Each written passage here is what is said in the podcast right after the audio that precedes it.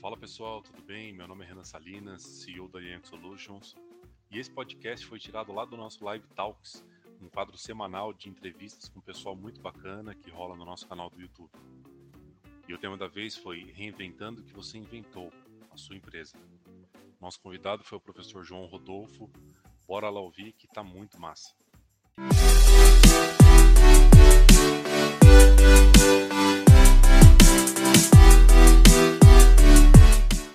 vocês mais uma vez. Hoje a gente está com a ilustre presença aqui do. Eu chamo ele de professor porque ele foi meu professor, mas ele é professor, consultor, CEO. É... João Rodolfo Lanza, fundador e CEO da Winner ou WNN Consultoria, é professor executivo da FGV, da Fundação Getúlio Vargas, e em diversas disciplinas. Ele vai contar aqui um pouquinho para a gente também. O João, como eu comentei no, em alguns posts, Boa noite. ele foi meu professor. É, o João foi meu professor quando na minha graduação, lá por volta de 2008, 2010. Foi um dos meus melhores professores e eu acho que ele vai ter muito a agregar para nós aqui nessa, nessa noite. Professor, obrigado pela, por ter aceitado o nosso convite. É, passo a palavra para você aí, inicialmente, para a gente debater o nosso um tema que eu achei muito bacana, né? A gente vai falar reinventando o que você inventou, sua, sua empresa, não é destinado apenas a, a, empresários, né? Obviamente que é o foco maior é para as pessoas que têm a, a, o seu negócio, mas é, a gente vai falar de um, de um, de um business como um todo, é, seja profissional, seja como um empresário. Então, Muito lá. obrigado, viu, Renan, pelo convite. Nós que Não, eu que agradeço é, imensamente o convite de participar dessa live. É, e primeiro, né, em primeira mão, quero dar os parabéns para você pela Yankee, o, o, o, business que você construiu. É, a gente sabe que não é fácil empreender no Brasil e você sempre foi, né? A, agora o professor falando, né, do aluno, mas a, você sempre foi um aluno muito aplicado e sempre teve essa vontade empreendedora. Eu lembro, inclusive, do projeto de TCC de vocês, né, no qual eu, eu ministrei aula de empreendedorismo, se eu não me engano, para vocês. Isso. E, e vocês montaram né, boa parte da, da Yankee, as, as ideias ou tudo que você idealizou, acho que grande parte veio desse, desse esforço temporário do TCC, né, um terrível TCC, mas olha como vale a pena o esforço, né? Isso só mostra o quanto que você tem é, de dedicação, de vontade de empreender, né? empreendedorismo na veia. Então a Yankee é, está onde está também pela sua competência. Meus parabéns é por você ter acreditado em tudo que você viu e ter acreditado que o esforço vale a pena, né?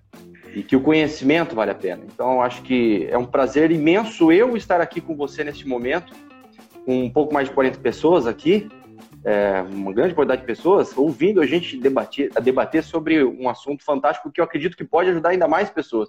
Né? O pouco que eu participei da sua vida, não sei se eu ajudei muito né, ou atrapalhei, trazendo mais ideias para deixar você mais pilhado, mas é, eu fico feliz de poder retomar aquele mesmo assunto de empreendedorismo de uma forma mais atual.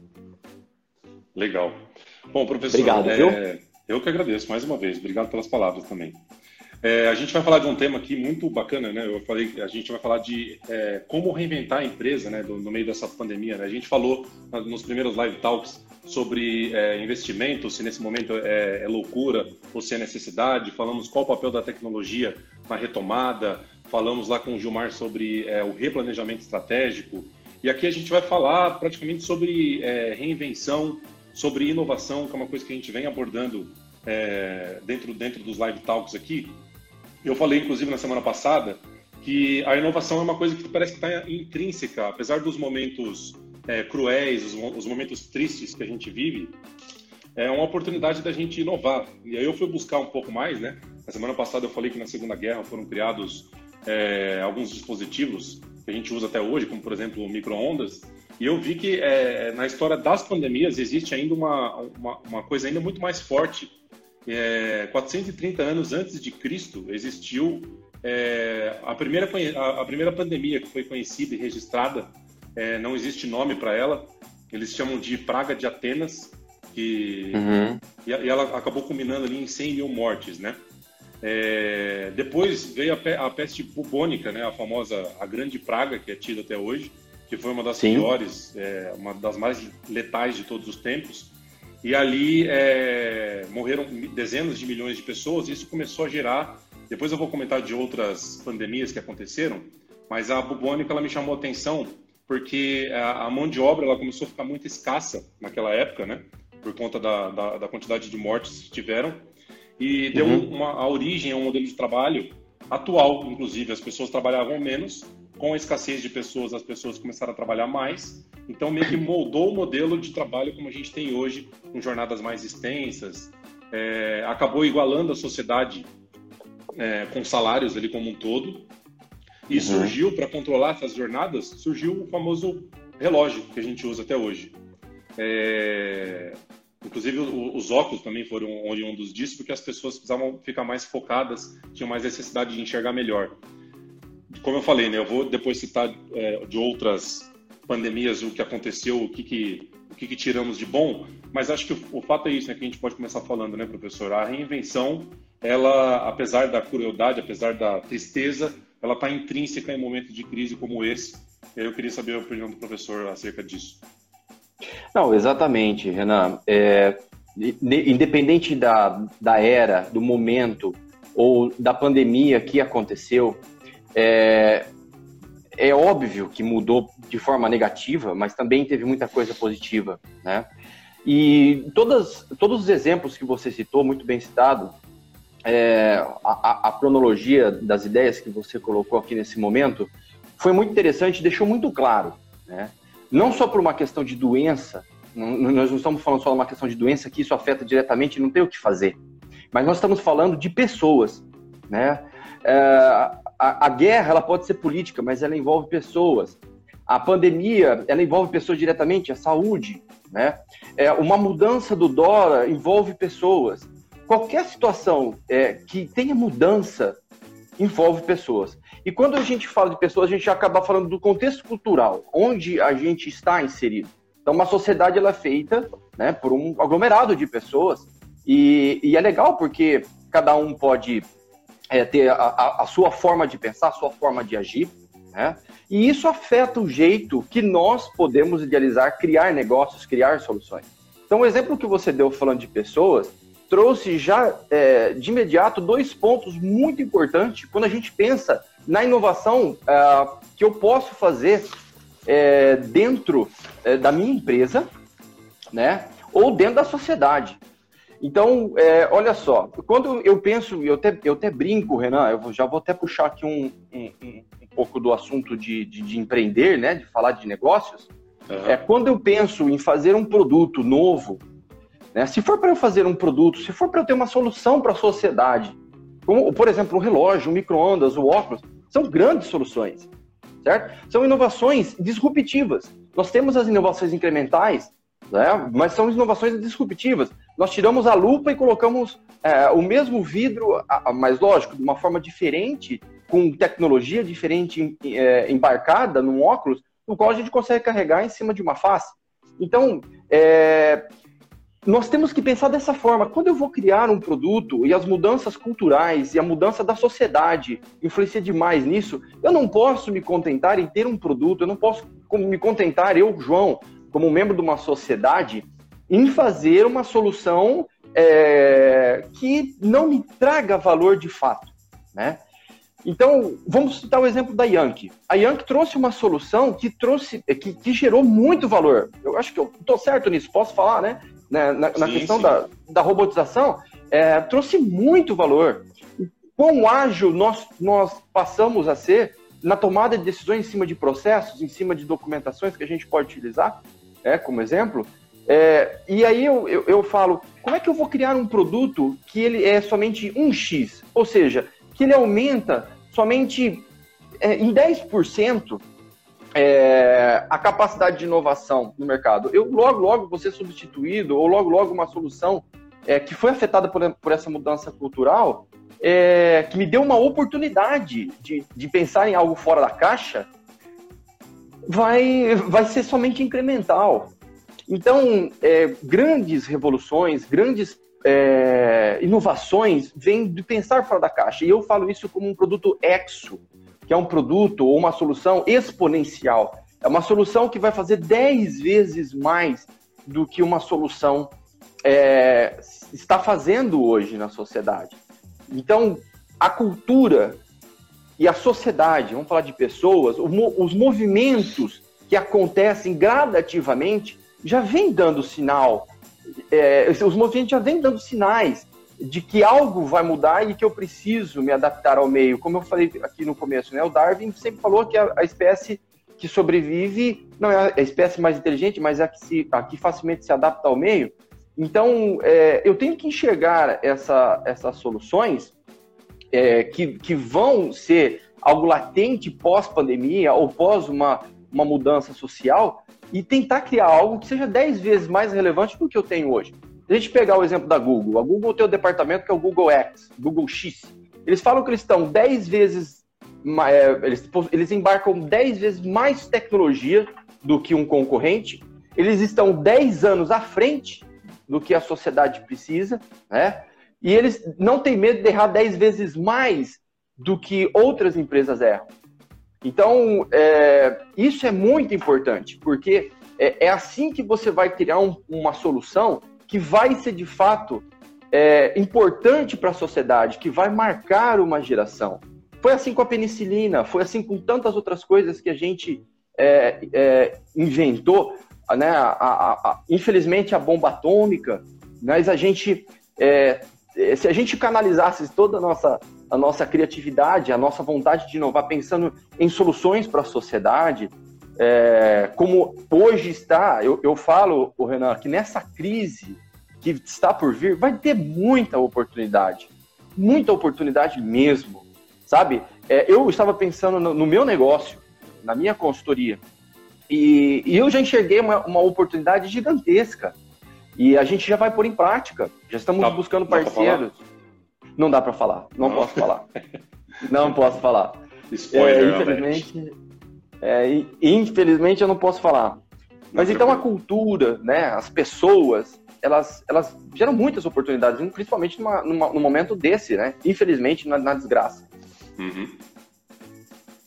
É, é... Até tem um outro, tem mais dois pontos aqui, né? Que uhum. a gente pode falar também. Que é, a gente tem a cultura, mas a gente também tem o contexto né? o contexto que as pessoas estão vivendo. Hoje nós estamos vivendo isolados, nós estamos fazendo uma live, a gente poderia estar um do lado do outro, né?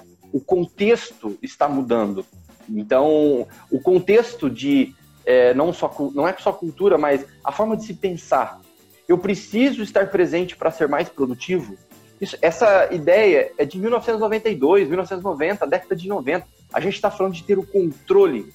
Foi aí que surgiu, inclusive, surgiram né, várias ferramentas de controle de qualidade, que é o Total Quality Management, né, que é o TQM, o sistema da qualidade. A gente está falando do próprio Balanced Scorecard, que foi uh, uns estudos realizados por Kaplan e Norton, que foi a razão de existir da minha consultoria, que através dos estudos que eu me aprofundei em 2000, 2002, é, descobriu o BSC, né, o Balanced Scorecard. Mas para quê? Porque eles queriam controlar para ver se o cidadão que trabalha dentro da empresa dele está fazendo certo. Né? Então eu, eu criei modelo estatístico de processo para é, poder ver se aquilo que eu passei, que é top-down, né? é sempre top-down, é, se está sendo feito, feito corretamente. Hoje você, como empresário, sabe, se você não der a chance ou não implantar uma cultura dentro da sua empresa é, down top, né? ao contrário, de baixo para cima, uhum. você quebra você está fora. Ainda mais no seu ramo de tecnologia, né? Que a inovação ela, ela é disruptiva a cada um ano e meio, né? A cada 18 meses, a cada 18 meses, o fundador da placa da Intel ele fala que a cada 18 meses a gente consegue pôr no bolso a tecnologia é, que era considerada super inovadora há 18 meses atrás, a gente consegue compactar e pôr no bolso. Vamos falar de um celular, o quanto que ele consegue processar, né? Então, o contexto vai mudar a gente vai ter que, a gente vai, vai ter mais pessoas hoje adaptadas uh, e, e, graças a Deus, talvez empoderadas um pouco mais com o empreendedorismo, do tipo, eu preciso per pertencer a essa empresa e para isso eu quero é, me sentir válido, eu quero empreender junto com o empresário. Né?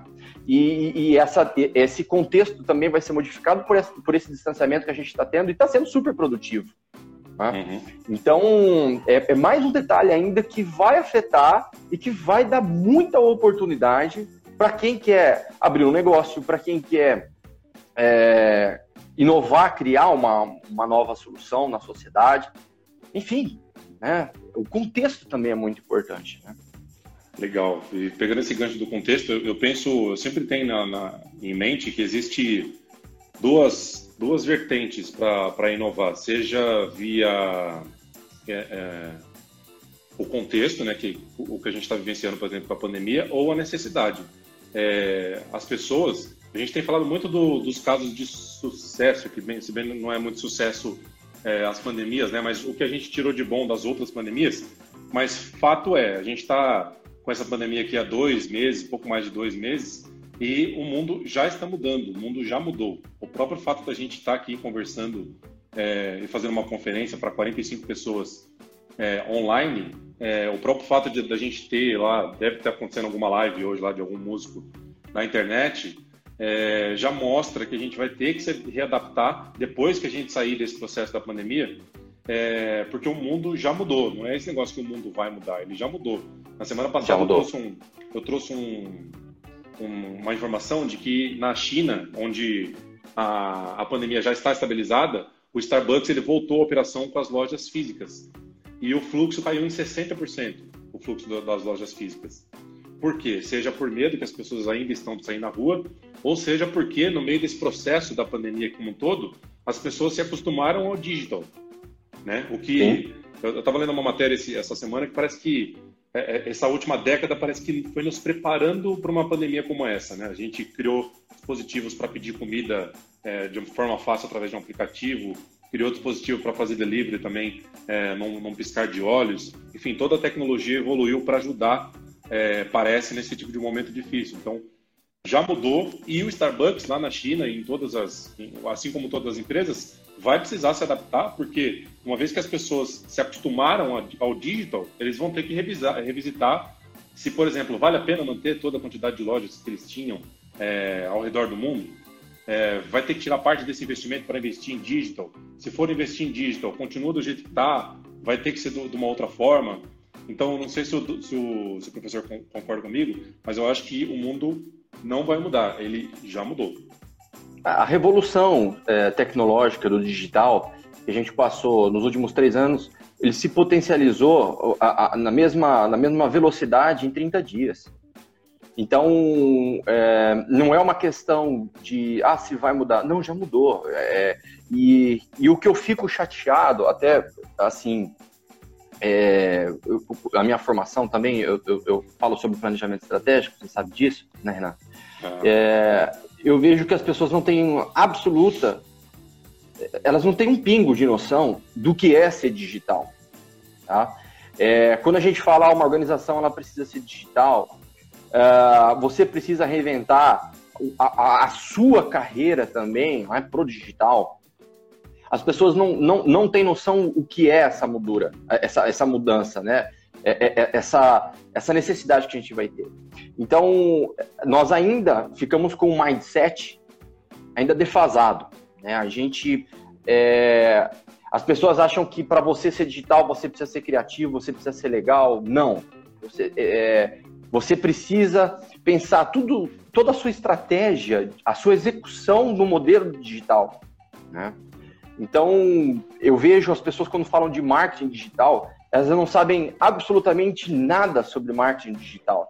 E pegou de calça curta, literalmente, lojas de roupas que somente falavam através do Facebook, né, do Instagram, sobre suas peças. Mas não há uma estratégia digital. Isso não é, isso é estar no meio digital, mas não são estratégias digitais para o mundo é, que nós já estávamos, já estávamos vivendo, tá? e para o mundo novo que já mudou nos últimos 15 dias e, e vai ser uma revolução. Tá? Então, quando a gente fala de comportamento de compra que a gente tinha, e isso está atrelado à inovação, quando a gente pensa em inovação, a gente tem que pensar na pessoa consumindo, a gente tem que pensar, por exemplo, no canal de vendas, por onde eu vou vender, vai ser online, vai ser físico? Né?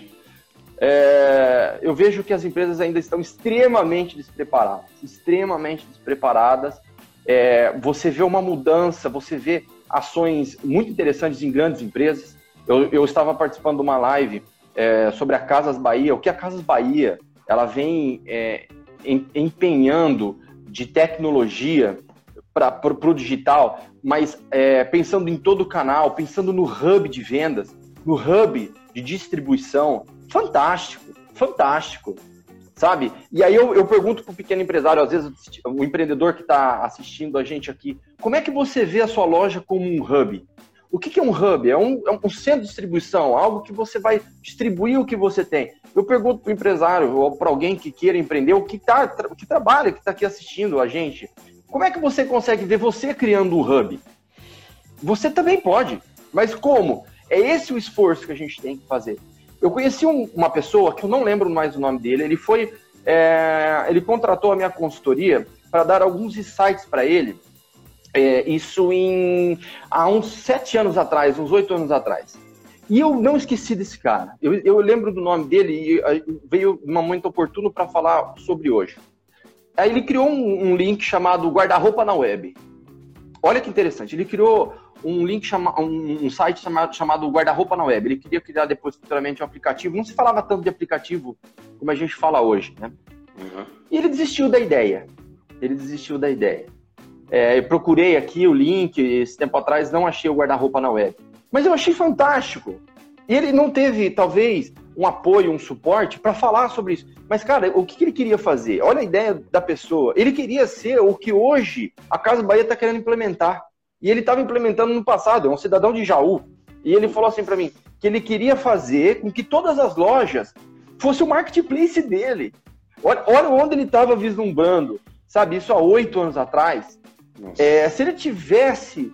Eu, eu até, se alguém conhece o, o proprietário do guarda-roupa na web, fala para ele me procurar, porque eu lembro, ele veio até a FGP aqui em Pederneiras, na faculdade, eu estava à tarde aqui, e eu escrevi na lousa, a gente ficou falando sobre a ideia dele, eu falei, eu acho essa ideia fantástica.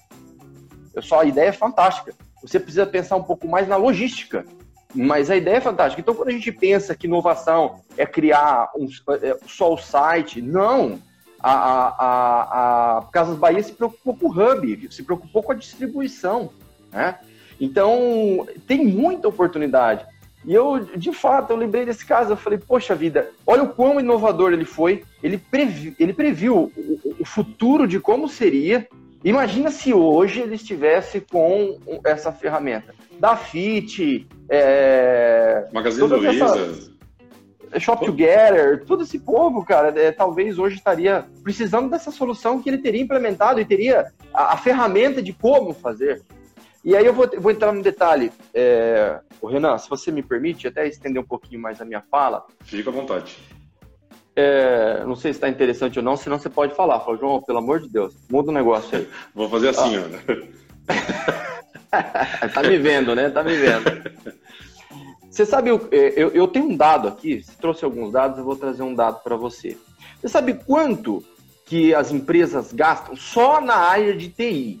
Só na área de TI. Você imagina, quando eu estou falando de desenvolvimento de um carro, de desenvolvimento de um móvel, é, de um livro, de um smartphone, só na área de TI, tá? No ano de 2004 foi, foi levantado que foi, foi gasto, gasto e jogado fora 156 bilhões de euros com projetos que não deram certo. A gente está falando hoje, convertendo para cá, 8, isso só na União Europeia, 800 bilhões, bilhões de reais. 800 bilhões de reais que não deram certo. E eu estou falando isso por quê? De projetos que não deram certo. Por que, que eu estou falando isso? Porque eu puxei um, uma palavra muito importante que a gente que é utilizado para inovar. É o como as pessoas, elas pensam no macro, elas pensam na ideia maravilhosa, tá? Depois, elas, elas transformam aquela ideia no o quê? O que eu tenho que fazer? Vamos imaginar ah, o 5W2H, né? É, a gente criar um plano de ação. Então eu crio o objetivo, penso na estratégia, e a estratégia eu começo a pensar, tá, o que eu tenho, o que eu tenho que fazer? Na verdade, o segredo não está no o quê? O segredo está no como. Porque o como é o que a gente tem que colocar mais é, tempo, mais pensamento. As empresas falham na execução. 90% das, das estratégias falham na execução. É no como. E as empresas de sucesso, as empresas mais inovadoras, elas se preocupam com os detalhes do como. Então, esse exemplo que eu acabei de citar, se ele tivesse aprofundado no como e não ter ficado no o que fazer, se ele tivesse aprofundado mais, é, por exemplo, na parte logística, é, na parte da cadeia de distribuição, de montar parcerias, provavelmente teria dado certo. Mas ele se preocupou com o que ele deveria fazer, né? E aí, quando eu chego para a execução, tá falha. Ela vai falhar. E aí eu, eu caio nessa estatística de 156 bilhões de euros só na União Europeia de falhas de implementação, de implantação de, de soluções em TI. Você imagina o resto? Imóvel, em o que você imaginar? Quanto, é, se eu não me engano, essa soma passou de um trilhão de dólares. Eu tenho esse dado, eu até procurei para colocar para você. Um Muita trilhão coisa. de dólares é, é, é, é despendido é, na economia com falhas de projetos, projetos mal, mal realizados. Projetos que são inovadores na ideia, no contexto, mas falham no como. E as empresas inovadoras, esses grandes executivos, e aí fica a dica não só para o empresário, mas para as pessoas que estão assistindo a live, se preocupem em como fazer. Né? É legal você descobrir qual é a sua necessidade, o próximo passo que você tem que dar. Mas como você vai dar esse próximo passo? Entendeu? E é isso que, que, Pode falar? Não, eu ia falar que me chamou atenção uma, uma das frases que você falou, que às vezes eu olho para baixo aqui, eu tô tomando nota, tá? Não tô. Tá, também. Da live, não. é, me, chamou, me chamou atenção do, quando você falou que tem algumas empresas que só simplesmente existem na internet, né? Que não tem, tem uma página e não tem uma estratégia definida para aquilo, né?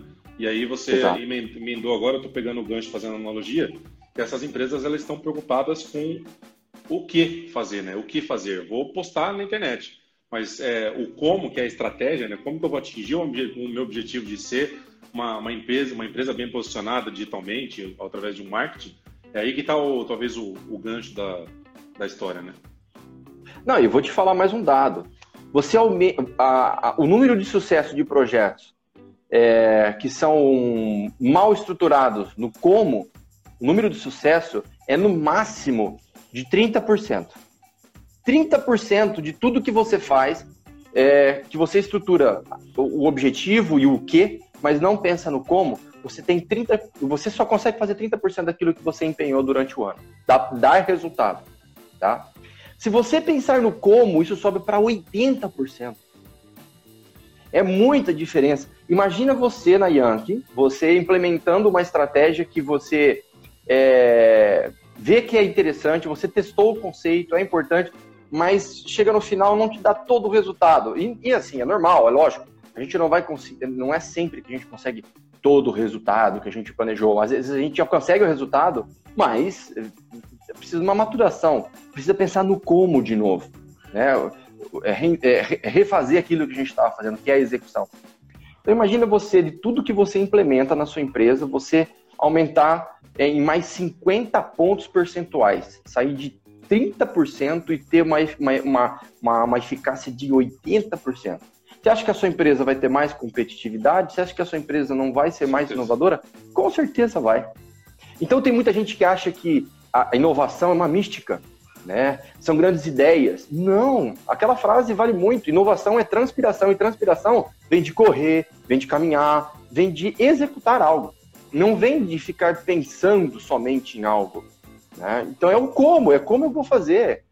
Como eu vou melhorar meu condicionamento físico é a mesma coisa. Como eu vou empenhar as execuções que eu preciso fazer de forma correta dentro das minhas estratégias de inovação.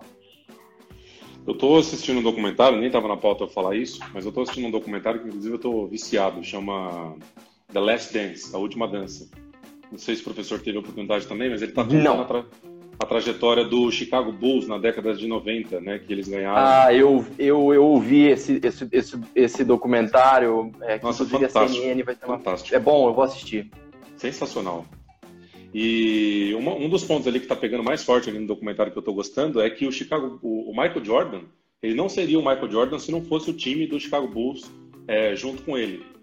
E a gente está falando de, de reinvenção o Michael Jordan também teve que se reinventar, o Chicago Bulls teve que se reinventar, porque ele tentou por seis anos ser campeão da, da NBA e não conseguia. E ele sofreu uma pressão enorme, da, principalmente da imprensa, é, atrás dele falando que ele era um jogador espetacular, só que não ganhava título.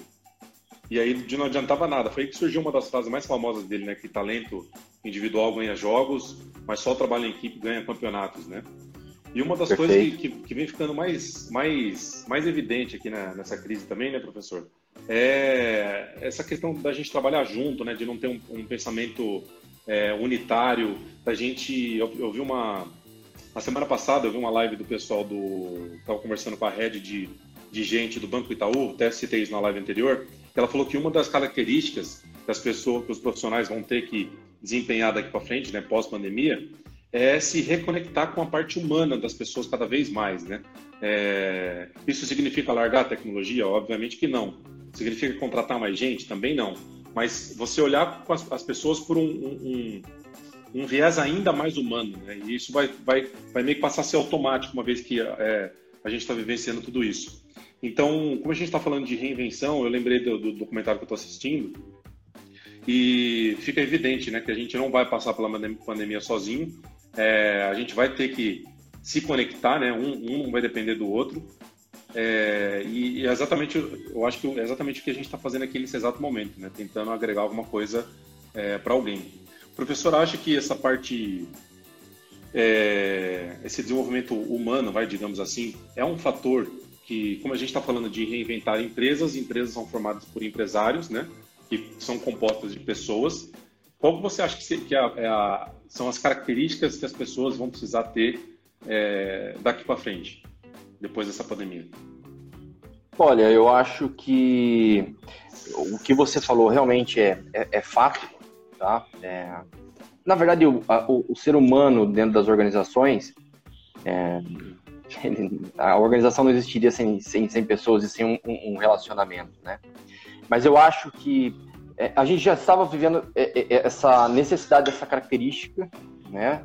Desse ponto forte, mas eu acho que agora ainda mais, tá? Que é a, a empatia. Eu acho que uma das características fundamentais para que você consiga é, ter é, resultados exponenciais dentro da sua organização é a empatia. Porque não adianta eu fazer algo que eu não acredito, né? Não adianta eu planejar algo que eu não acredito. E isso vem de encontro é, com a necessidade de entender o outro para que eu possa realizar algo e que tenha resultado no final. Ou seja, eu preciso trazer a minha equipe é, no momento pós-crise é, onde vai ter muito, é, muito nervosismo, vai ter muito, muita, muita aflição ainda para nesse curto prazo que a gente vai ter, né, pós, pós é, a liberação para a gente voltar a trabalhar normal, né, o, o, vamos dizer assim, essa restrição que a gente tem de trabalhar, de ficar em casa, é, vai ter esse problema, mas, mas a empatia, ela é muito importante para eu entender de fato qual a necessidade que a pessoa tem. Eu, como vamos imaginar, né? É, não estou falando, eu, eu, até poderia citar só o nível, o nível de liderança, ser, ter mais empatia, mas não, eu também vou ter que ter é, essa empatia é, com o meu colega de trabalho, com a pessoa que está do meu lado, é, porque nós vamos viver é, uma situação que eu acho que vai vai ainda é, potencializar uma mudança também que já estava acontecendo nas organizações, que é descer o nível, né? Uma horizontalização é, da, das pessoas dentro da empresa. É, por que isso? Porque eu vejo que nós passamos por um momento em que todos, de fato, se uniram em prol de alguma coisa. E essa união vai perpetuar durante muito tempo dentro das organizações. Então, não, não consigo ver é, um nível hierárquico se sobrepondo ao outro. Pelo contrário, eu vejo uma, uma homogeneidade entre as pessoas nesse momento. E para que isso de verdade aconteça, a empatia é muito importante para que eu me coloque no lugar do outro, entenda os pensamentos do outro, né? E, e não gere conflitos que possa ter. Imaginamos né, que nessa, nessa nova linha estratégica, nesse, nesse novo formato estratégico entre as pessoas, é, não haja uma contaminação, uma disseminação de coisas que vão desagregar para a organização. Então, eu, quando você começa a se colocar mais no lugar dos outros, quando você entende as dificuldades dele, e aí eu entro também na característica profissional, é, que é quando eu entro mais a fundo e vejo quais são as barreiras que impedem essa pessoa ou as pessoas que estão dentro da minha organização a evoluir dentro de um contexto de, um contexto de matriz chá, conhecimento, habilidades, atitudes. É, se eu não entender o próximo, eu não consigo é, colocar algo dentro da minha organização que de fato vale a pena ser executado, que vai dar resultado. A gente vai precisar muito mais agora de ter pessoas estimulando o outro a fazer algo. E para isso é só conhecendo a fundo as necessidades dessas pessoas, né?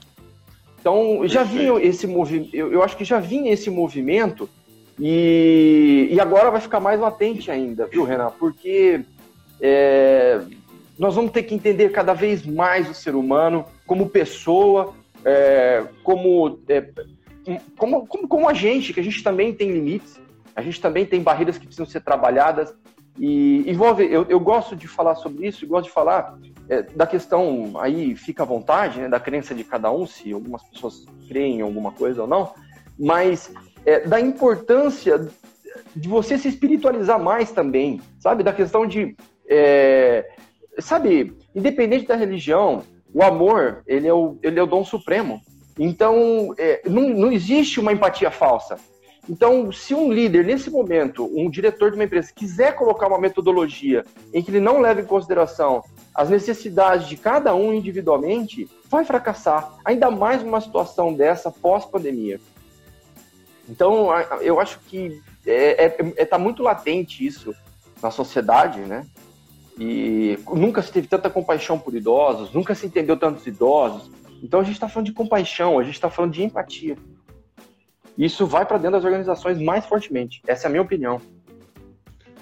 Perfeito. Eu lembrei de um programa que eu gostava de assistir no Fantástico, inclusive faz tempo que eu não assisto Fantástico, não sei nem se existe o programa ainda, mas eu lembro que tinha um quadro que chamava Chefe Secreto, onde o, eles pegavam o executivo, o CEO, e o, disfarçava ele e colocava ele no chão de fábrica para ver quais eram os problemas Sim. que rolava lá. E os caras choravam, né? Os executivos choravam, não sabia que aquilo acontecia. É, e você contando isso agora, eu lembrei desse quadro que é, é qual é a, a, real importância, né, de você se reconectar com a sua equipe, de você estar tá, tá junto, estar tá perto. É, dentre as várias mensagens obscuras que essa, que essa situação está tá transmitindo para a gente, acho que isso é um ponto muito forte mesmo que o professor citou e que eu concordo. É, lendo alguns comentários aqui, o, o Renan CPM, o Xará, falou que hoje o planejamento estratégico com a retenção e manutenção de talentos é, sobretudo, o empreendedorismo tangível é importante. Entretanto, o intangível torna-se o grande diferencial. O intangível, ele é, na verdade, o que ainda talvez não exista, né? Que o empreendedor ou o profissional venha a criar, né? Quando a gente fala de reinvenção, é, é de, de se reinventar, né? Criar algo intangível, né? Sim, é, realmente. É, e aí eu até coloco o, o, o, intangível um pouco mais aprofundado para o lado de pessoas, né? É, são sentimentos. É, a gente tem que trabalhar isso. Se a gente não tiver uma equipe motivada, se a gente não tiver é, a questão do, do, do intraempreendedor dentro das organizações, nós não vamos conseguir sair dessa, dessa pandemia mais forte. Pelo contrário, né? São dados cada vez piores para a gente se desanimar como empresário. É, eu estava lendo lá, o governo tá, criou um estímulo de 500 bilhões para o Brasil. Só que ninguém fez a conta. E eu fiz, viu, Renan? Eu fiz como curioso, como administrador. Quem está assistindo a nossa live aqui já, e, e sabe, já, já é, e, e, se é algum parceiro meu já escutou isso de mim. Não sei se você sabe, mas dos 500 bilhões, só 90 bilhões vai para o empresário dos 500 bilhões, ou seja, 410 bilhões, ou é ajuda na folha de pagamento, ou é postergação do imposto, mas você vai ter que pagar. Então não é uma ajuda, é uma postergação de algo que você vai ter que pagar, correto? Uma ajuda parcelada. Então, não, para, isso daí é irrisório. Agora, para o empresário vem 90 bilhões. Aí 90 bilhões, o Brasil tem 12 milhões de pequenas e médias empresas, tá? Se eu pegar 5%, 5% desses, desses 12, bi, 12 milhões de empresas, nós estamos falando aí de 600 mil empresas. Aí eu volto lá, pego os 90 bilhões que vai sobrar para ser dividido, porque o banco está cada vez pior para dar o dinheiro, esquece, não, não vai ter solução, na minha opinião, nesse sentido aí. O banco não vai ser louco de perder o dele. Então, se eu pegar os 90 bilhões e dividir por 600 mil empresas, dá pouco mais de 100 mil para cada uma. O que, que 100 mil faz numa empresa? Que se você pegar uma empresa, de, uma empresa pequena, ela tem uma despesa fixa de 40 mil. Dois meses parados são 80 fora o que ela tem de fornecedor para pagar, imposto para resolver, 100 mil não é nada. Então, é, a gente vai precisar muito mais de pessoas hoje para fazer a diferença. Né? Uhum. É, a gente vai precisar do empreendedorismo, do empreendedorismo digital, é, para fazer a diferença. Nós não vamos, não, não espere nenhum milagre, não espere é, nenhuma ajuda é, social que vá resolver de fato. O Brasil nunca teve isso, pelo contrário, né? O brasileiro, como você começou a nossa fala, a nossa conversa hoje, é, a, gente, a gente empreende no Brasil ou pela dor, né? Porque eu fui mandado embora e preciso fazer alguma coisa, né? Eu vou colocar três, vai, para falar que o Brasil tem. Então, ou pela dor, ou pela necessidade, porque eu, eu preciso fazer alguma coisa, ou pela oportunidade. Né? Mas a oportunidade, essa última, é a mais escassa no, no, no nosso país. Sim. Então agora vai chegar a hora muito mais a gente sentar junto com as pessoas, ver a necessidade delas, delas evoluírem e entender que essas pessoas evoluindo de forma individual e também coletiva, posteriormente, vai fazer a gente gerar um empreendedorismo dentro das empresas e alavancar isso aí, achar solução. Legal. O Bruno Douglas comentou aqui, que é, é, agregou para gente, um abraço, maninho. Falou que a Casas Bahia está se reinventando, igual a Magazine Luiza, criando a plataforma digital deles. E Sim. aí o, o Hoffman comentou que a Via Varejo comprou recentemente a empresa de tecnologia e logística Azaplog para impulsionar o seu e-commerce. Magazine Luiza é um baita de um case, né? É, é, não à toa ela se tornou uma das ações mais valorizadas na bolsa. Gabriela Casério, minha amiga, nossa amiga em comum, não sabia que você conhecia ela também, mandou um abraço para você. Muito. Nossa, uma amigona minha, saudade dela, tá em São Paulo. De vez em quando eu mando umas mensagens para ela. E aí, Gabi, tudo bem? Saudade. É, eu mando também. Excelente profissional. Aprendi muito com ela. A gente participou de um projeto em conjunto. Ela falou Dois, perfeito. Ela concordou com você, falou que as empresas precisam cada vez mais gerar sentido no trabalho. E para isso será necessário entender as expectativas. As pessoas não serão as mesmas depois da pandemia. Dar sentido no trabalho, exatamente. Essa, isso acho que é é, é, é, muito forte, ainda mais, né? Já era necessário antes, agora então, pós-pandemia, as pessoas vão ter que ter um propósito, né? Sim. O Rafael, que é um Yanker, perguntou aqui, aí eu vou deixar isso para você, hein, professor. Existe um exercício prático de empatia? Um exercício prático de empatia? Uh, olha, complicado isso, hein? É, eu, eu acho que é, não sei se a, a Gabriela Casério, sim, ela seria a pessoa ideal para falar sobre isso, né? Gestão de pessoas, psicóloga, ela é a pessoa maravilhosa para falar sobre isso. Mas eu acho que existe, é, não digo algo prático, mas eu acho que existe algo pessoal com você mesmo. A, empatia, eu acredito que é um, um dos dons que algumas pessoas têm para. É, é, a mesma coisa, não digo características é, é, é soft skills mas eu, eu digo. É, como é que eu posso explicar? É algo de você com você mesmo. A empatia é quando você de verdade ama, ama, ama pessoas, sabe? Você entender que pessoas é a chave da mudança da sua empresa. É, e vou mais além, você gostar de pessoas porque sabe que todas elas agregam algo na sua vida. Então, quando você tem essa conexão, essa abertura é, eu acho que a empatia ela, ela acaba acontecendo de forma naturalmente, sabe?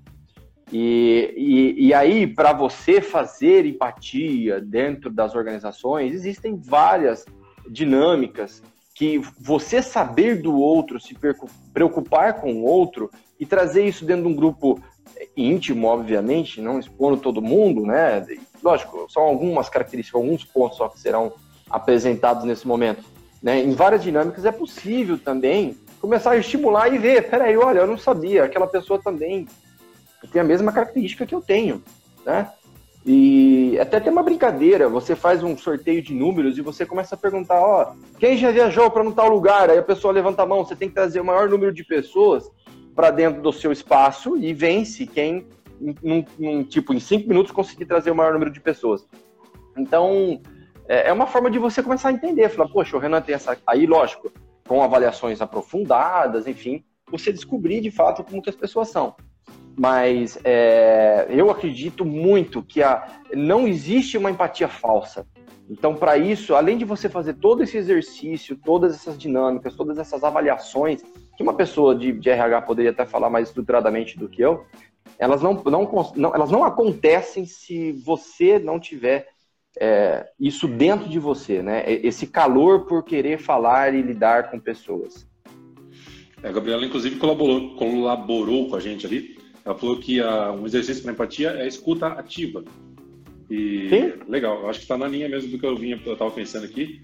É, a diferença entre o ouvir e o escutar, né? Tem muita gente que, que hoje em Exatamente. dia só, só ouve, né? Tipo, literalmente entra por um lado e sai pelo outro, se é que entra por um lado, às vezes nem entra.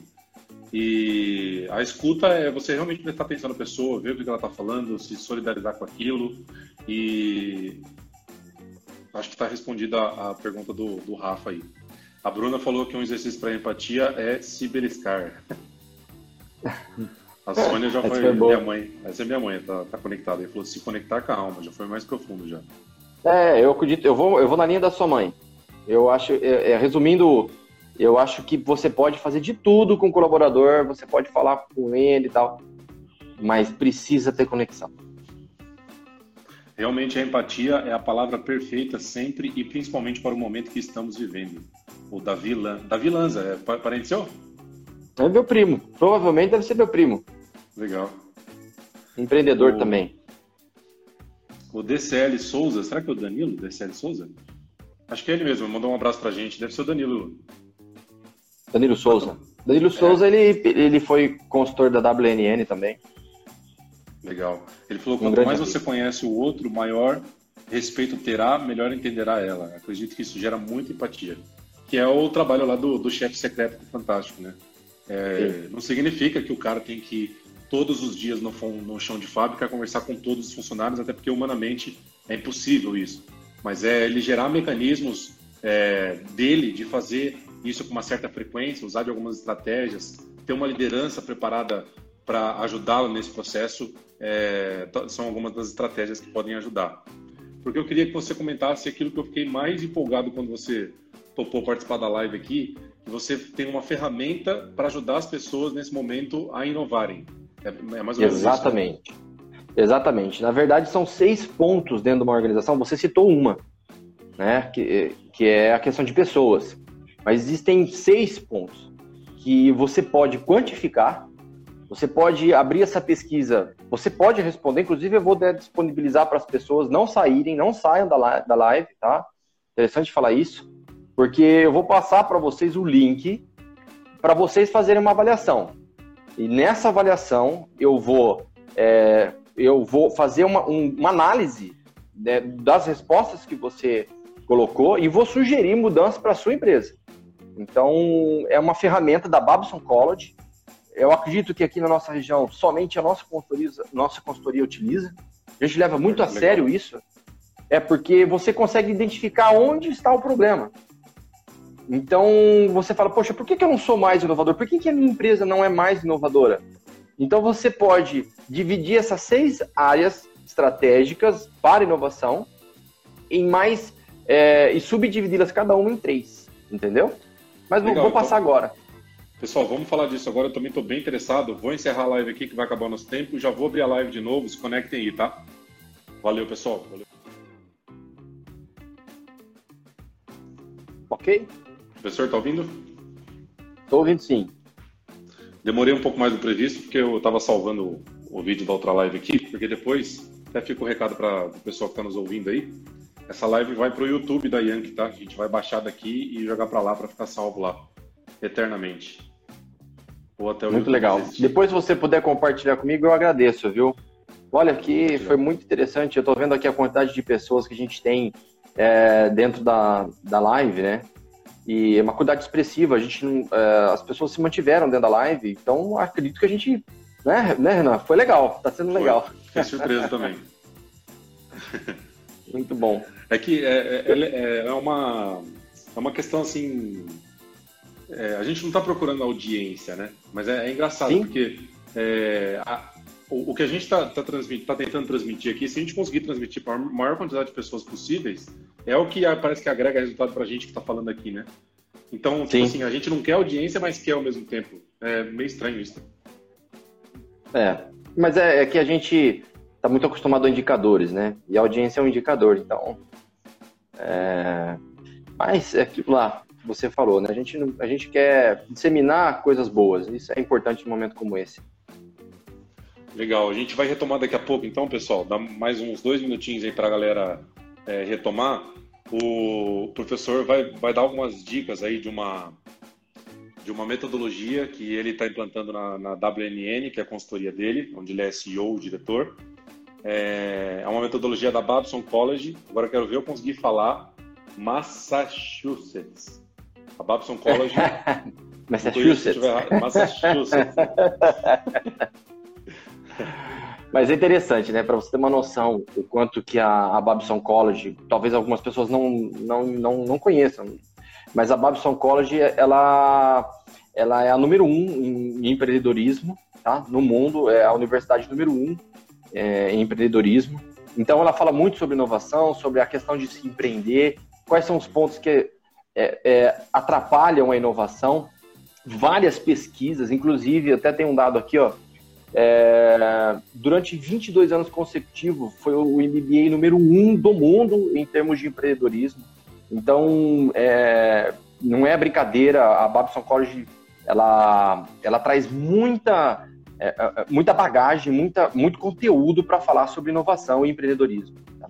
E, a, e a legal o legal da ferramenta da Babson College é que eles conseguiram sintetizar é, os pontos principais da inovação, né? e os, e os principais pontos do empreendedorismo e, e colocar num sistema de avaliação. Então, isso foi fantástico, porque a gente fala de metodologias hoje que aplicam a inovação. Então, tem design think, tem um monte de coisa que a gente pode falar, ou né, de, de como criar é, produtos inovadores, funil de inovação, vai longe. Mas a, a, a pesquisa da Babson College, inclusive o nome da pesquisa é a pesquisa QI de inovação. O quanto você tem de inteligência de inovação e inovação dentro da sua empresa. Então é fantástico. Então eles conseguiram dividir em, seis áreas e eu tenho um link depois, Renan. Eu não sei como a gente vai fazer para passar é, ao Pedro. Seu, se você tiver no Pedro Ctrl, já fez. no Ctrl C, você pode jogar no, é, a gente pode abrir vários canais, né? Primeiro a gente, você pode comentar aqui, eu fixo o seu comentário para a galera acessar o link, ou copiar o link e salvar para fazer depois. É, vamos compartilhar na página da Yankee depois, nas nossas redes sociais, é, Facebook, LinkedIn e pô, fiquei bem, eu fiquei bem, eu, eu tô interessado em fazer também. A Cassinovation comentou aí Não, as dicas, que as dicas do professor vão ajudar ele na abertura das franquias. Olha que legal. E agora? Quem? Desculpa, eu não, eu não, eu não a Cassinovation é uma empresa de São Paulo que. Ah, legal, ótimo. Que faz eventos, trabalha com eventos de cassino, é bem legal. É, fica aí agora, o professor vai explicar agora como é que funciona essa metodologia, que eu também estou interessado. E, e usem, pessoal. O Rodrigo, que é um Yanker aqui, comentou. Rodrigo Alencar, foi aluno, seu aluno também, o professor. Sim, sim, lembro dele. É... Geração boa, não? Olha só. o Pedro falou que já fez e aprovou, olha que legal. Então vamos lá, professor, é, comenta um pouquinho como é que te... funciona a metodologia. Se tiver o link, joga o link aqui pra gente. Tô, tô ansioso. Tá. Uh, é o seguinte, a, a pesquisa da Babson College, ela trabalha em seis pontos fundamentais dentro de uma empresa, assim como o BSC chama de perspectiva, né, que são as perspectivas, as quatro áreas mais, mais importantes da estratégia para inovação, a, a, a Babson College ela, ela imaginou seis pontos que, eu, que me impedem, né, que são barreiras é, para eu inovar. Então você consegue colocar uma pontuação para cada área, né? E para e, e cada e para que você consiga quantificar o quanto que cada área está inovadora, é inovadora dentro da sua empresa, você tem um leque de nove perguntas para responder. Então eu vou citar aqui como exemplo. Eu vou passar aqui para vocês. É, no total são 54 questões, tá? É uma pesquisa que você demora em torno de 10 a 15 minutos para fazer no máximo. É legal fazer com várias pessoas da organização. Por quê? Porque às vezes a sua visão, Renan, não é a mesma de uma outra pessoa-chave dentro da sua empresa. Né? Aí eu posso fazer com todo mundo? Depende. Analise o grau de maturidade que eles têm sobre a empresa e também em nível é, de conhecimento, tá? Porque não é uma, uma, uma, uma, uma entrevista que é para ser feita com todo mundo. Não estou desmerecendo ninguém, tá? Mas é, tem que ter uma capacidade analítica para responder com total sinceridade. Tá legal? Então vou pegar aqui, ó, uma das áreas. A primeira área que a gente tem aqui, eu vou ler, porque são nove questões de cada área, né? Eu não decoro nem, uma, nem o a data de aniversário da minha namorada, imagina nove questões de uma área, né? Ixi, aí é então ruim, vamos lá. É ruim, mas faz parte. Homem assim mesmo. Então, valores.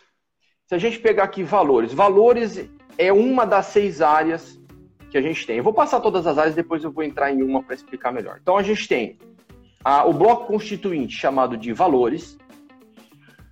Dentro de valores, a gente tem três pontos, que é o empreendedorismo, o quanto que a gente tem do valor empreendedorismo dentro da nossa organização, a criatividade e o aprendizado. Tá? Depois nós temos os comportamentos. É, uma, é um outro bloco constituinte. Então tem o valor, agora o segundo, comportamentos. E dentro do comportamentos, eu consigo analisar mais três pontos fundamentais.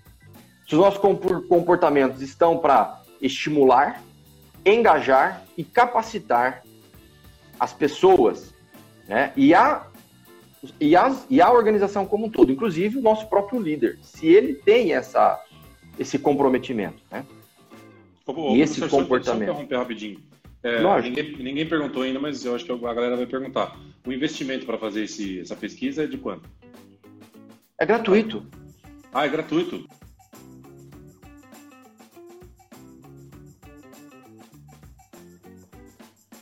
Tô, tô ouvindo. Tá me ouvindo, Renan? Tava falando se ouvir. Então, ele, ele é gratuito, não, eu não vou cobrar nada, não. Quem está participando aqui da live vai receber um link, vai cair numa primeira página para eu poder pegar os dados da pessoa, tá? E é gratuito, não vou cobrar nada, não, tá? Aí, Show. se você falar assim, João, eu gostaria Tá me ouvindo? Tô ouvindo. Se você falar assim para mim, João, eu gostaria de aplicar aqui na Yankee. Me fala, não tem problema, não vou cobrar nada. Você me, me, me passa os e-mails das pessoas que vão responder, eles vão receber, e aí, ótimo. Tá bom? E eu vou, dou o parecer depois para vocês. Legal. Tá? Aí, se quiser marcar uma live, a gente marca, eu explico. Por sabe por quê, ô, ô Renan? Eu vou acabar de explicar aqui, mas a gente poxa, o Brasil não figura entre os mais inovadores. Então, nós precisamos fazer alguma coisa. Quanto mais a gente aplicar inovação aqui, é bom para mim, é bom para minha empresa e é, e é, e é bom para a sociedade. É. A, a, pesquisa da Babson College, ela faz parte da minha metodologia. Né? Eu criei uma ferramenta chamada BSC 360 graus, que é o Balanced Scorecard otimizado, vamos dizer assim, né? Que se preocupa com o engajamento, inovação e BPM. Então, é, eu não me preocupo somente com indicadores e estratégia, me preocupo em garantir que a execução vai ser é, realizada e mantida dentro da empresa assim que a consultoria sair. Porque eu tenho que deixar um legado. Então, é, eu também não posso chegar na sua empresa e querer fazer uma mudança, engajar pessoas, é, se não souber onde é o ponto principal, principalmente para a inovação, para te tornar mais competitivo. Né? Não adianta eu, eu, eu ir para sua empresa somente para fazer o que você já faz. Eu tenho que agregar valor. E a, a gente tem cases de sucesso é, fantásticos. É, é, por exemplo, em seis meses, aumento de 300% do faturamento da empresa. Empresas que faturavam 700 mil foi para 2 milhões e meio em um ano. Então, é possível? É possível. Então, como é que a gente faz? É, pensando fora da caixa e vendo os problemas que a gente tem. Então, comportamentos que, gente, que eu tinha falado, então recapitulando, eu falei de valores, o segundo bloco constituinte é comportamentos, e o terceiro bloco, bloco constituinte é o clima. Tá? O clima é um, é um fator chave para as pessoas terem vontade de empreender. Né? E, e, o clima ele tem que ter três pontos básicos. Eu tenho que avaliar três pontos básicos dele, que é a colaboração, né? o quanto que é, é, é prazeroso colaborar com a empresa, né? a segurança que eu tenho em errar. Eu, eu posso errar e isso não vai me atrapalhar dentro da organização. E a Legal. simplicidade, né?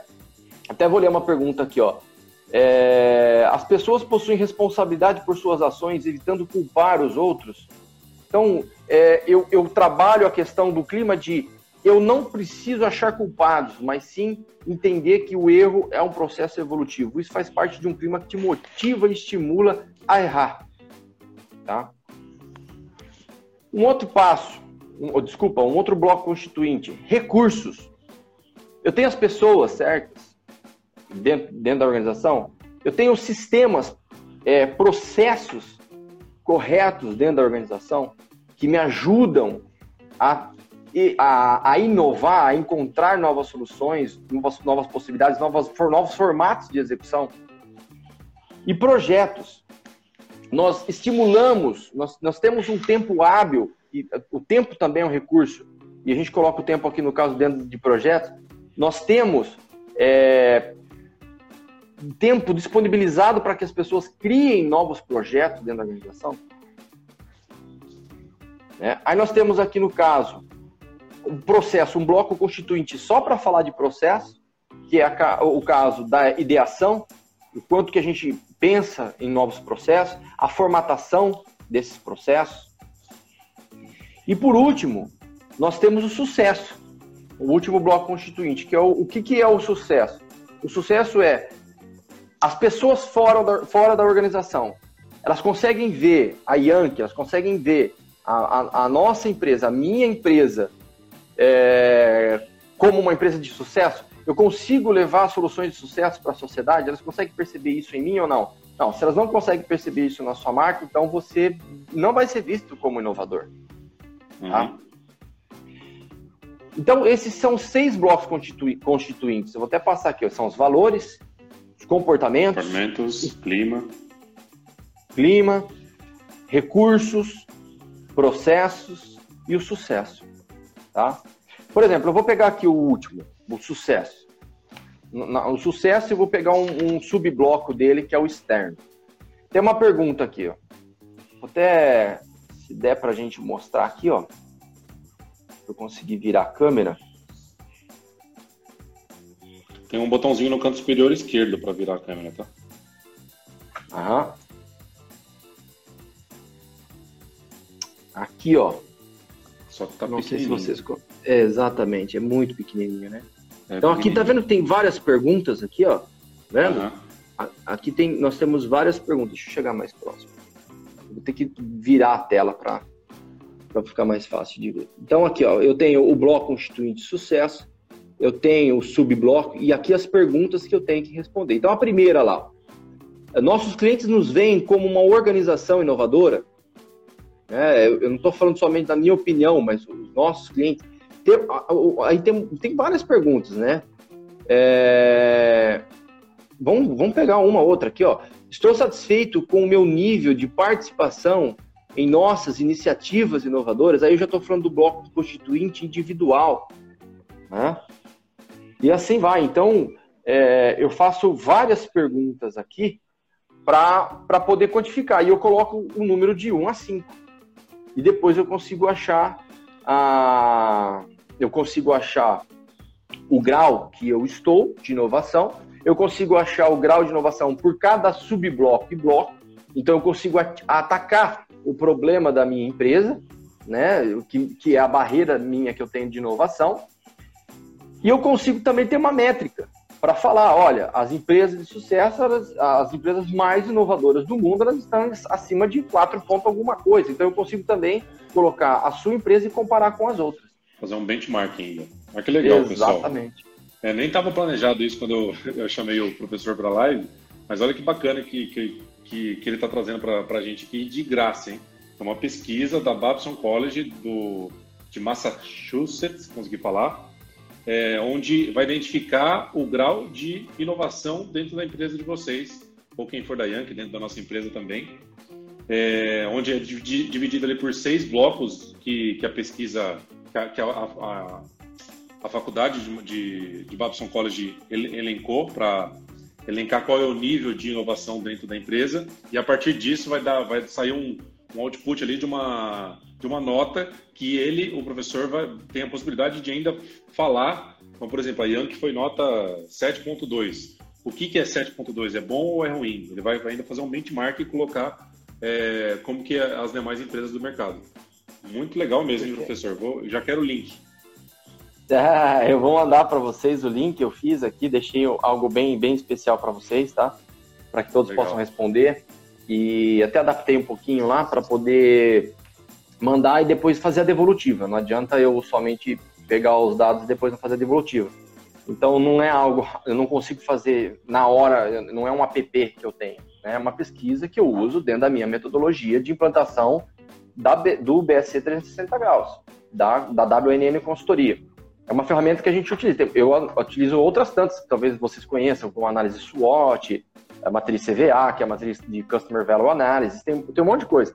Mas a, a, a Babson College ninguém fala sobre isso. E o que é legal, Renan, é que retrata muito a realidade. Eu apliquei é, essa, essa pesquisa numa empresa e eu lembro até hoje do resultado que ela deu e o que depois, com o tempo, a gente vai é, maturando, né? a gente vai se, vai, vai, vai, vai se tornando mais conhecedor da empresa que a gente está iniciando um projeto, isso demanda tempo, faz parte, né? Porque o dono, na cabeça dele, tá tudo bom, só precisa dar uma ajeitadinha ali no sistema. Então, a hora que você vai ver, tem muita coisa para fazer dentro da empresa. E eu lembro de uma empresa que é, a, a, a, empresa, por, por dentro e por fora, era a coisa mais linda do mundo. Você falava, o que, que eu vou inovar aqui? Sabe? Mas quando você entrava num dos pilares que é a, questão projetos, era extremamente falho. Era centralizado, não havia participação, as pessoas não se sentiam, não se sentem seguras em errar, a, a, a, o clima é afetado e o comportamento é afetado. Eu não tenho um estímulo né, dentro do comportamento, dentro do clima eu não me sinto seguro, não tenho simplicidade. Então a empresa ela é, é muito bonita, mas ela não, ela não, ela não gera resultado a não ser falar de preço. Muito louco isso, né? Muito, muito, muito. O R. Zabalha comentou, inclusive é uma coisa que ele comentou aqui, que era, eu ia pegar o gancho quando o professor falou. Ele falou que na empresa dele tem uma ferramenta chamada Fábrica de Ideias, que incentiva e desenvolve individualmente no colaborador enxergar melhorias do processo na empresa. Legal isso, hein? E eu estava pensando aqui também, né, lendo algumas matérias, né, professor, que o Talvez o output da, da, da, dessas crises, né? Eu falei lá da primeira pandemia, que foi conhecida, que foi a praga de Atenas, é, 430 anos de Cristo, é, a peste bubônica, que de lá saiu o, é, desde do óculos, o relógio.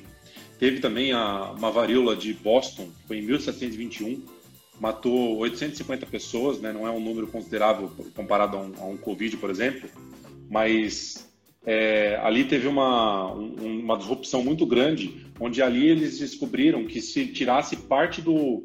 Você pega uma. trazendo para a nossa realidade, né? Tem uma pessoa com Covid, eles descobriram que ali na, no caso da varíola, eles conseguiam extrair parte do, da, da doença de um infectado e injetar num, numa pessoa não infectada. Isso uhum. diminuiu a taxa de mortalidade é, brutalmente e também impactou a medicina até hoje com esse tipo de pesquisa que foi feita ali. É, SARS na China também, em 2002, é, tirou mais de 40 bilhões da economia, né? Mas acelerou, por exemplo, a aceitação da China com relação à internet. Eles ficaram no mesmo processo que a gente está agora, de home office. E de lá surgiu, por exemplo, a Alibaba. Quem nunca comprou num site chinês, né? É uma das maiores empresas do mundo, né? É... Então, o... ah, dentro da crise da varíola também, além da disrupção da medicina, também tinha um cara que, era o James Franklin, que é o irmão, inclusive, do Benjamin Franklin, mais conhecido.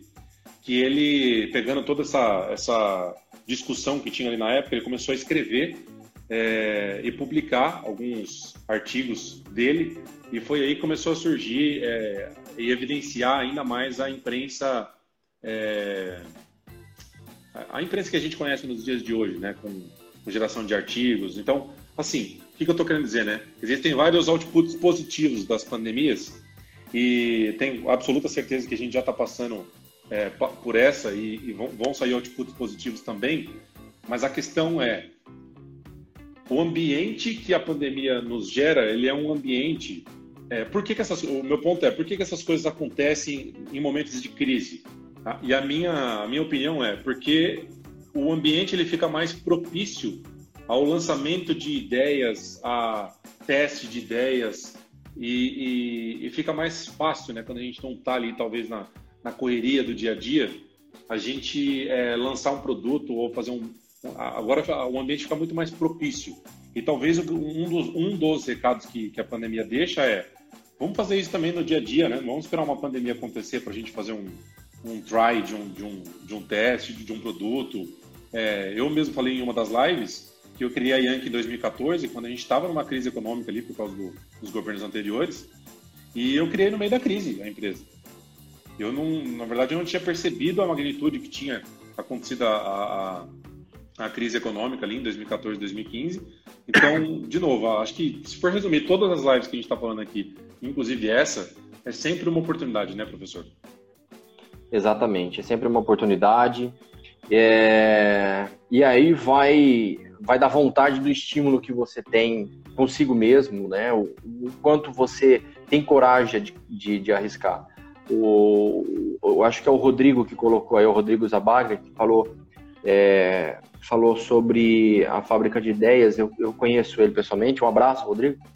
E é, é, é sabe, isso já existia na empresa dele. Ele, ele não precisou da crise para fazer uhum. a, a, empresa onde ele trabalha, né? E por isso que a empresa dele é uma é empresa, empresa reconhecida.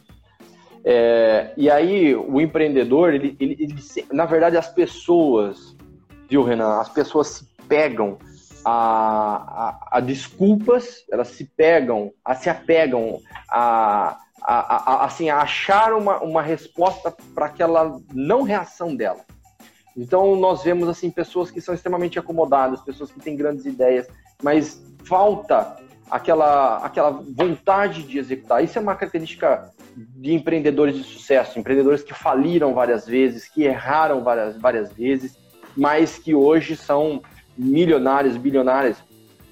Uh, o, Caíto, o proprietário da, da Chili Beans, é um case para se falar sobre isso. A ONU já estudou e viu que empreendedores de sucesso, pessoas que arriscam, elas perderam no mínimo quatro vezes a própria empresa. Então, é, a gente, eu, eu não entendo por que as pessoas têm medo de errar. Talvez por falta, né? Talvez pela, pela questão da gente ter sido criado e que o emprego, a estabilidade, algo que te dê a certeza do que você vai ter amanhã, é, é mais importante do que você arriscar e, e, ser um empresário de sucesso, ou, ou, inovar e ter algo de sucesso na mão. Eu, um tempo é, isso é, talvez seja um pouco mais característica humana, e, e, aí vai do ambiente que você foi condicionado, que você foi criado. Então, é, se você pegar, por exemplo, a minha família, tá? É, se eu pegar a minha família lá de trás, eu fui criado dentro de uma e estimulado dentro de uma de uma família de empreendedores, onde meu pai tinha mais três sócios e esses três sócios são, eram, eram são irmãos do, do, do, do meu pai. E, e aí eu vejo que a grande maioria da minha família, os sobrinhos que vieram depois, o, o, o filho, os filhos, acabaram se tornando empreendedores.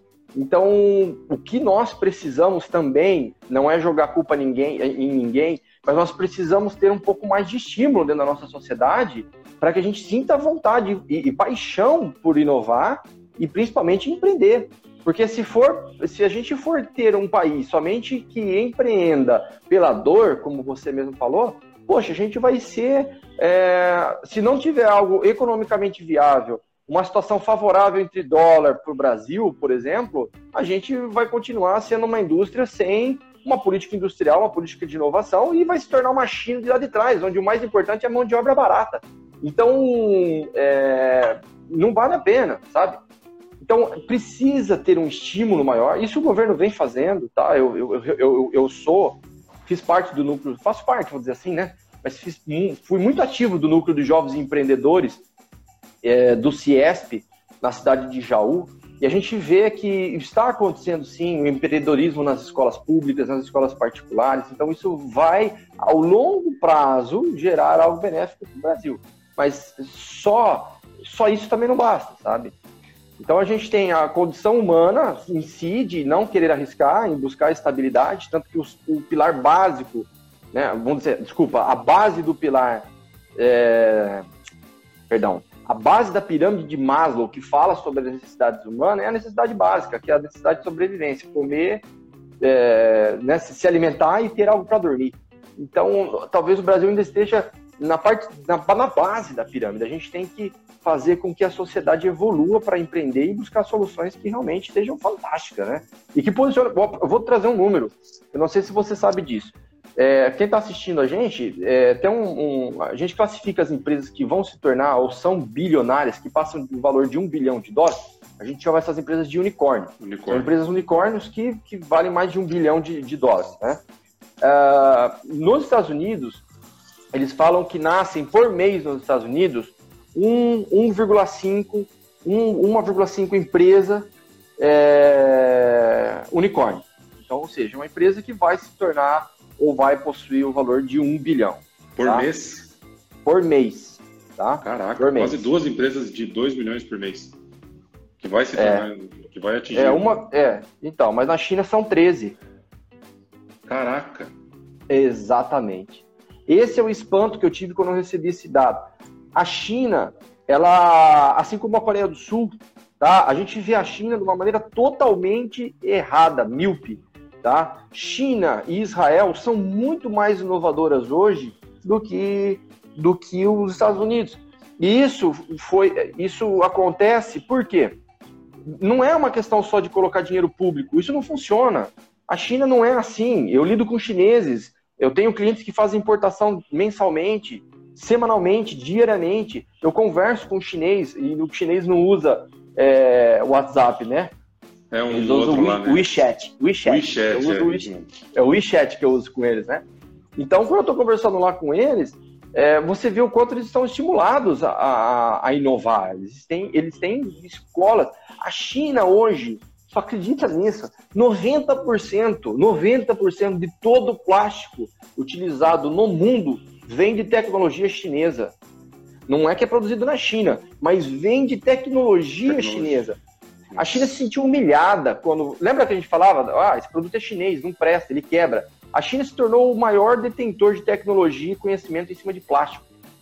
Então, a gente precisa ter um apoio, né? E, e, aí, não só ter a vontade do empreendedor, que eu acho que eu vejo que falta um pouco, né? Que é uma questão de comportamento. Você, em 2008, arriscou no meio de uma crise, mas você acreditou, você viu uma oportunidade, você testou a ideia e foi para a prática. Né? Tanto que a gente fala hoje muito do conceito de pivotar, né? Do, da, de a gente utilizar do empreendedorismo lean, algo mais rápido, para a gente é, é, colocar ideias em práticas, testar e ver se funciona. E aí a gente vai dando uma cara melhor para o produto. Né? É, pegando o gancho que eu, eu, tinha lido sobre uma cidade na, na Coreia do Sul, e agora me esqueci o nome da cidade, é uma das cidades que tem o menor índice de taxa de mortalidade agora do Covid-19, do coronavírus. É, eu fui no Web Summit em Portugal no ano passado e muitos falou em Smart City, né, cidade inteligente. Sim. E o que, o que esses caras estão avançados em cidade inteligente e que o que isso contribuiu para eles serem uma das menores taxas de mortalidade foi gigantesco, assim. É, porque lá eles também estão fazendo monitoramento por celulares, que foi implantado aqui no, no, no Brasil, mas o viés lá é diferente, não é a questão enfim, deve ter outros. A gente entende que parece que tem outros é, objetivos, né, implantando isso aqui no, no, Brasil, mas não é no sentido de, de, de represar. Lá parece que ele, eles. Lá já chegou o 5G, né, que está para chegar aqui ainda esse ano, talvez atrase, mas é, o, a análise e a, e, a, e o, a transmissão de dados com 5G ela é muito mais rápida. Então, se conseguiu ali identificar é, aglomerações e vulnerabilidade de pessoas que poderiam ser infectadas com muito mais velocidade do que é, o restante do, do mundo. Então, quem se preparou em termos de Smart City e IoT, que aqui a gente nem tem, é, infelizmente, projeção de, de, implantar, mas lá na Coreia do Sul eles conseguiram implantar, é, colheu os ganhos. Né? Eles não preveram que ia acontecer uma pandemia, mas preveram que isso seria importante em algum momento e está sendo. Eu não sei a taxa de mortalidade exata deles lá, mas o número depois a gente puxa aí é, é, é muito inferior aos demais países. Que vai na linha do que é, a gente no, Brasil, no, no, Brasil, a impressão que dá é que a gente tem que assim torcer para nascer um Pelé, sabe? É, nascer um Ronaldo, é, porque a gente é muito na raça, sabe? É muito um cara, uma pessoa. É, nós temos grandes empresários, nós temos grandes inovadores, é, grandes pesquisadores, mas o Brasil, sim, cara, tem uma perda de cérebros enorme durante o ano. Os maiores pesquisadores, isso não é uma coisa que é falada só pela direita ou só pela esquerda, né? Mas isso é fato, acontece, sabe? É, existe isso, sim. O próprio é, cara eu... do, do, do, do, Armazém Online, né? Armazém Online é o nome da empresa? Qual? Não, desculpa. Aquele que o professor comentou no começo da, da live. ah, o... Guarda-roupa guarda na web. Guarda-roupa na web. Puta. Vamos achar esse cara, viu? Vamos subir a hashtag eu... Cadê o cara é, do guarda-roupa na web? esse cara é um cara legal de gente pesquisar, porque ele foi muito criativo. Né? E ele era um Pelé. Porque eu, eu conheci ele pessoalmente, sabia onde ele trabalhava, sabia as ideias dele, o esforço que ele tinha para poder pagar um valor muito simbólico para a consultoria para poder ver se a ideia funcionava. Então, assim, esse foi um Pelé. Infelizmente, não teve como né? A gente no Brasil a gente não para para escutar, né? A gente não tem muito essa a gente só vê o dinheiro, o lucro, enfim. Não, mas enfim, é. faz parte. Não, não, vamos falar aqui disso daí. Acho que a gente está aqui para falar sobre o que a gente pode melhorar. Mas a gente tem que parar de depender do Pelé, sabe? A gente tem que parar de depender de talentos raros. É, eu, quando estive nos Estados Unidos, duas vezes estudando lá fora, né, no MBA que eu fiz, é, eu, assim, eu achei que eu nunca ia conhecer um vietnamita na minha vida. Eu conheci vários. Então, tem vietnamita, tem indiano, tem chinês. Não à toa eles voltam. E quando voltam, eles vêm com uma bagagem de implementação, de trazer resultados assim, para as empresas que são fantásticos e disseminam isso daí. A, a, a cultura do. do, do na, em Portugal, você foi para Portugal, né? Eu tenho uma parceria lá, então a gente tem um escritório lá. E, e eu estava conversando com o João Cabral, ele mandou para mim, que é o, o, dono da, da Inodev, que é meu parceiro lá em Portugal, que também fala sobre inovação. E ele, ele mandou para mim um, um, um, trabalho que chama é, Portugal 2030. Você chegou a ver isso lá ou não? Tinha um stand do Portugal 2030 dentro do, do Web Summit. Você viu lá Portugal 2030 como é que funciona? Você chegou a, a, a ver como é que isso, pode, isso é implementado? Você chegou a ver? Eu fui buscar informações porque parece que eles têm é, um programa de incentivo para empresas que quiserem iniciar lá de isenção de imposto. Eu fui, eu fui buscar mais por esse viés, assim. Exatamente o que, que eles estavam produzindo, não cheguei a ver. Não, e fora isso, Renan, funciona assim. Se você, se você contratar um doutor ou um PhD para sua empresa, você tem abatimento de impostos. Ou seja, ele faz com que você traga a questão de pesquisa, a questão de inovação, a questão de pensar fora da caixa e um grande conteúdo para dentro da sua organização. Então, o quanto que as empresas de Portugal vão se inovar? Muito. O João Cabral me mostrou um gráfico muito interessante. É, é um, um, gráfico assim, né, que tem uma parábola, e aí a gente consegue ver quem está próximo da linha, né, vamos imaginar uma linha assim, quem está próximo da linha na parte de cima, ou da, da linha para cima, não é um país inovador. Da linha para baixo são países considerados inovadores, baseado, eu não, desculpa, não lembro quais eram as métricas que eles utilizaram, mas você via assim, ele mostrou o gráfico de 10 anos atrás e o gráfico de agora. Então você vê o Brasil muito longe, você vê vários países que a gente conhece assim, muito longe, e próximo da linha a gente via, eu vi, é, Portugal, muito próximo da linha, tá? E, e, e, e para frente da linha aí tinha China, tinha Estados Unidos, tinha Índia. Alemanha, tinha Índia, tinha vários países ali. Tá? Não eram muitos, mas tinha. Tá? Então, o que, que Portugal fez? Portugal investiu muito em educação. Portugal investiu muito em TI. É, virou um hub. Portugal quer se transformar num hub de TI na União Europeia. E eles estimulam isso. Então, para que você consiga digitalizar as organizações, para que você consiga ter unicórnios nascendo dentro de Portugal, você precisa é, ter estímulo. E como é que eu vou trazer esse conhecimento? Eu tenho que fazer as coisas mudarem. Então, nada melhor do que ter pessoas extremamente graduadas e com incentivos. Só trazendo uma outra curiosidade com relação ao Portugal aí, eu vim conversando com um cara dentro do avião na volta, que a viagem é longa, né? São acho que 10, 11 horas. E tem uma hora que você não aguenta mais ficar sentado, né? Então eu fiquei andando para lá e para cá dentro do avião.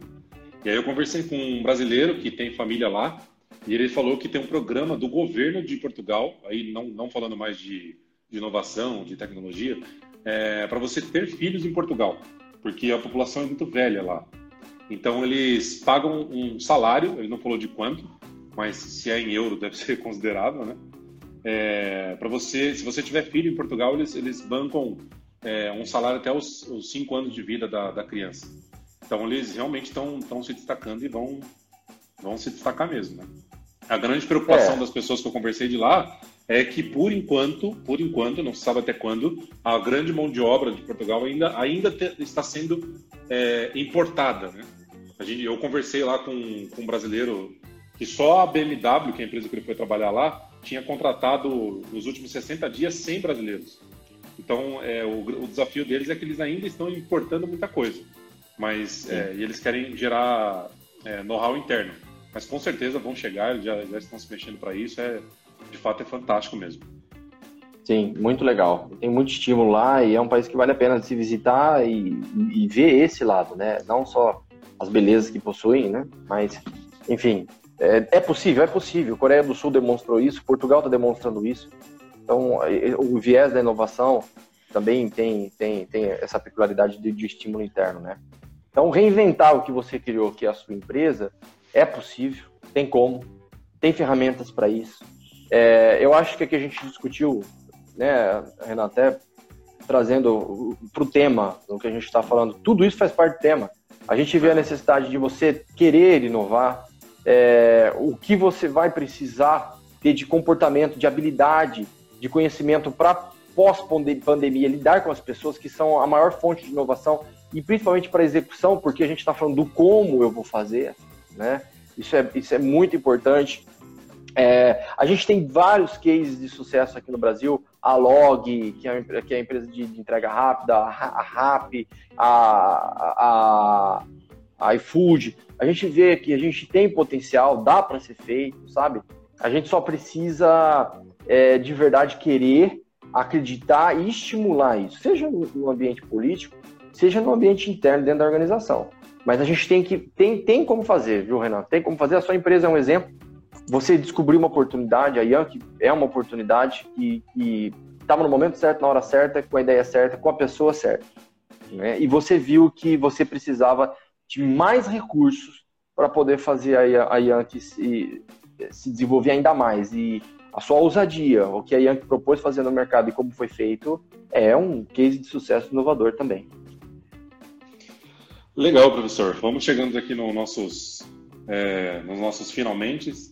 É, obrigado pelas palavras de novo. Queria te agradecer pela participação aqui na, na nossa live. Acho que foi riquíssimo para mim e tenho certeza que foi para quem nos assistiu e também. Muito provavelmente a gente bateu o recorde de, pessoas é, assistindo. E aí, de novo, né, a gente não está buscando audiência, a gente está buscando atingir o máximo de pessoas para poder passar o, o, algum do conhecimento que a gente tem, né? É, e, e de, de, certa forma também, como eu falei, né, essas lives ela tem servido para ajudar a gente é, sair um pouco dessa loucura toda, né, de, de lockdown, de pandemia, falar um pouco aqui sobre inovação, tecnologia, é, automação de processos, inovação em processos. Então, eu espero que, que esteja agregando para todos aí que, que estão nos assistindo. Para quem não me conhece, está na live, eu esqueci de me apresentar no início, me desculpa. Eu sou o Renan Salinas, fundador e CEO da Yankee. Hoje nós conversamos aqui com o professor João Lanza, que além de professor é fundador e CEO da WNN Consultoria, uma consultoria, é, ele falou bastante aqui, né, uma consultoria estratégica. E abro a, a, a voz aí para o pro professor, é, para a gente finalizar aqui, professor.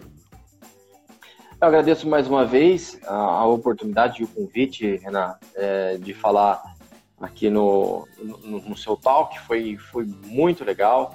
É, espero ter contribuído, espero ter, ter trazido um pouco mais de, de, de soluções, ou onde a gente deve é, dar uma, uma focada, pensar um pouquinho mais onde a gente pode fazer durante essa crise, no pós-crise, para que a gente consiga ter é, resultados pelo menos melhores que os nossos concorrentes. Pensar assim, né? A vida é, é dura, mas alguém tem que vencer. Essa é, eu até falo quem vai chegar primeiro na linha, na linha, de, na linha de chegada. É, é, é essa, isso é fato, não tem como, né? E espero ter contribuído e me coloco à disposição. Quem quiser acessar meu site é www.wnn.com.br. É, quem quiser mandar e-mail, eu vou mandar depois no, no link né, e quiser mandar e-mail é joão@wnn.com.br. Quem quiser discutir mais, quem quiser né, gerar mais conteúdo, quiser bater um papo comigo, estou à disposição. E muitíssimo obrigado e parabéns pela, pela iniciativa, Renan, de você trazer vários temas, é, temas relevantes para a sociedade e para os empresários nesse momento tão difícil, de, de tão sensibilidade. Legal. Agradeço mais uma vez. O pessoal já está perguntando do link aqui. Pessoal, eu também estou curioso. O professor vai passar para mim aqui, para o nosso time de marketing. A gente vai postar na página da Yankee ainda hoje, tá? As informações com o link. É... E vamos todo mundo fazer pesquisa, que eu também estou curioso para saber qual é, qual é o índice lá. Obrigado pelos feedbacks no comentário, pessoal. Professor, muito obrigado mais uma vez. Você é, é fera demais. Fiquei muito contente de você ter aceitado o convite. Tenho certeza absoluta que agregou para todo mundo aqui. Obrigado mais uma vez. Eu que agradeço. Um abraço. Boa noite, pessoal. Um abraço. Até mais. Tchau, tchau.